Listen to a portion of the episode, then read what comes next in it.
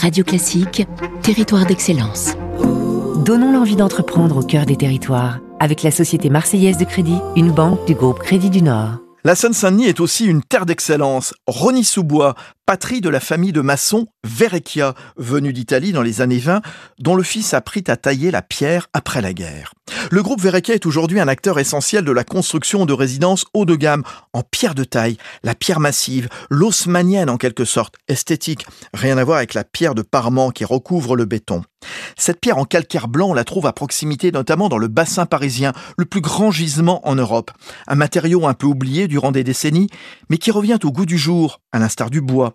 Plus cher à ériger, mais plus économe à entretenir ensuite. Et surtout, meilleur pour l'environnement, moins gourmand en énergie par rapport au plâtre ou au béton. Marc Verrecchia on tend vers un réchauffement climatique et la pierre de taille sera euh, sur ce réchauffement climatique la vraie réponse sur l'extérieur.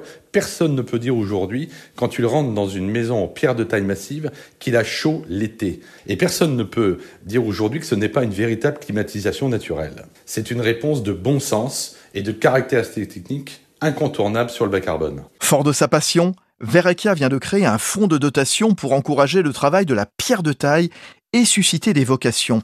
Le secteur peine à recruter alors que les besoins sont importants et pas uniquement pour reconstruire Notre-Dame de Paris.